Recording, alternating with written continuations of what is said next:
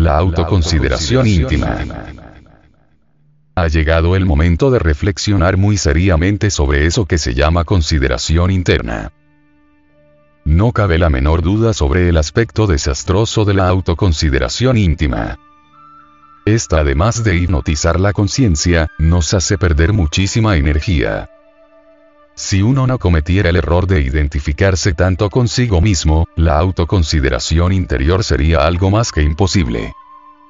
Cuando uno se identifica consigo mismo, se quiere demasiado, siente piedad por sí mismo, se autoconsidera, piensa que siempre se ha portado muy bien con fulano, con sutano, con la mujer, con los hijos, etc., y que nadie lo ha sabido apreciar, etc. Total es un santo y todos los demás unos malvados, unos bribones. Una de las formas más corrientes de autoconsideración íntima es la preocupación por lo que otros puedan pensar sobre uno mismo. Tal vez supongan que no somos honrados, sinceros, verídicos, valientes, etc. Lo más curioso de todo esto es que ignoramos lamentablemente la enorme pérdida de energía que esta clase de preocupaciones nos trae. Muchas actitudes hostiles hacia ciertas personas que ningún mal nos han hecho, se debe precisamente a tales preocupaciones nacidas de la autoconsideración íntima.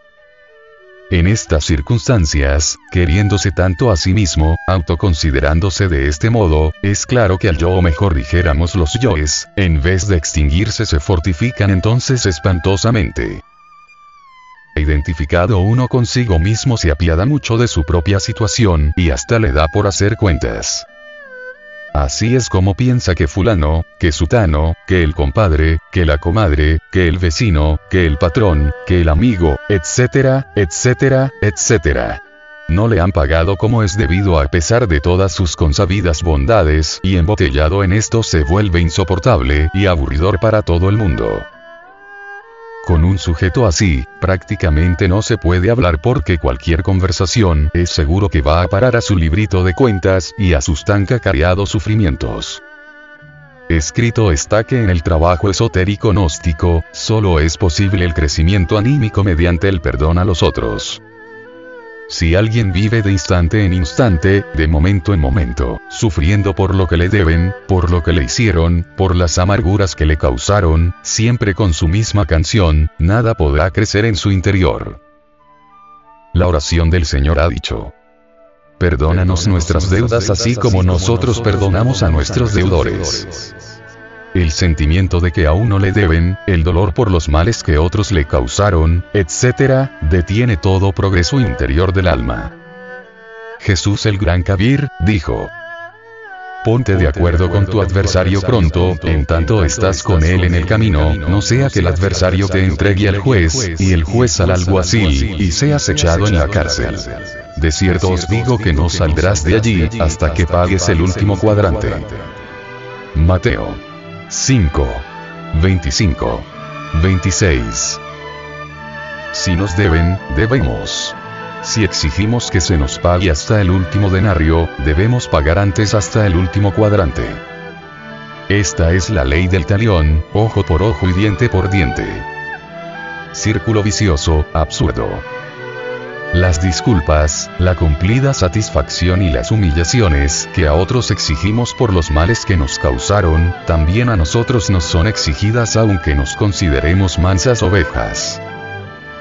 Colocarse uno bajo leyes innecesarias es absurdo, mejor es ponerse a sí mismo bajo nuevas influencias.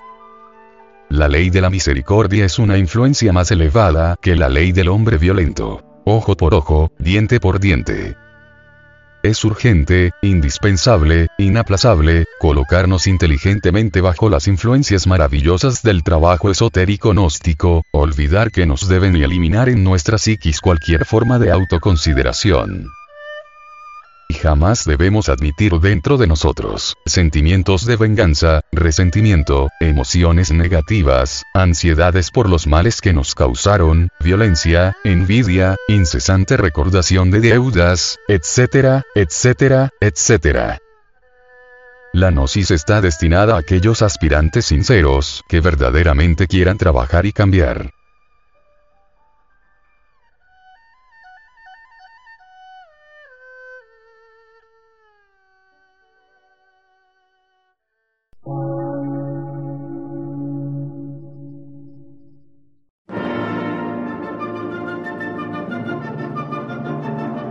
Emisora, gnóstica, transmundial. Por una nueva civilización y una nueva cultura, sobre la faz de la Tierra.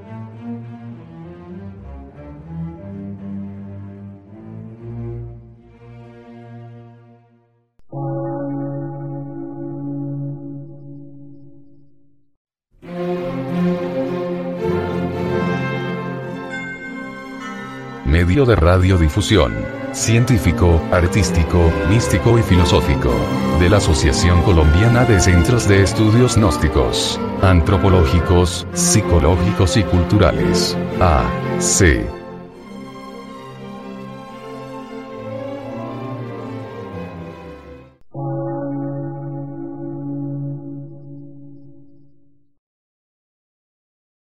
Lectura en movimiento. Difusión sin fronteras.